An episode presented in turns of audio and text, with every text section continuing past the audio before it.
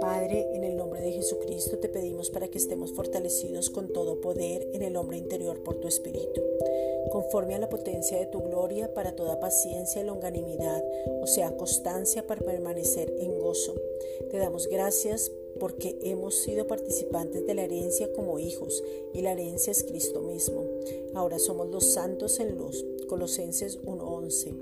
Gracias Padre porque hemos sido librados de las tinieblas y trasladados al reino de su amado Hijo, en quien tenemos ahora redención por su sangre, el perdón de pecados.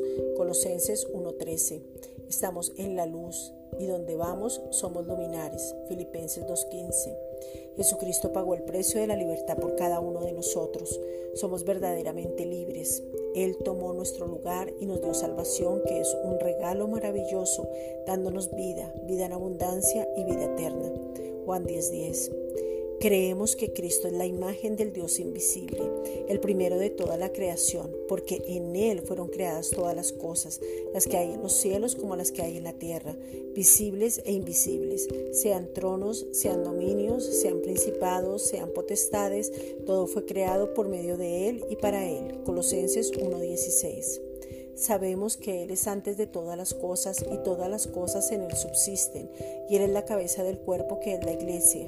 Es por eso, Padre, que hoy te pedimos en el nombre de Jesucristo que tengamos una revelación del cuerpo de Cristo, o sea, de nosotros mismos que somos la iglesia como cuerpo, que nos veamos perfectos en unidad y lo estemos, que nos ayudemos mutuamente. Juan 17, 23. Gracias, Padre.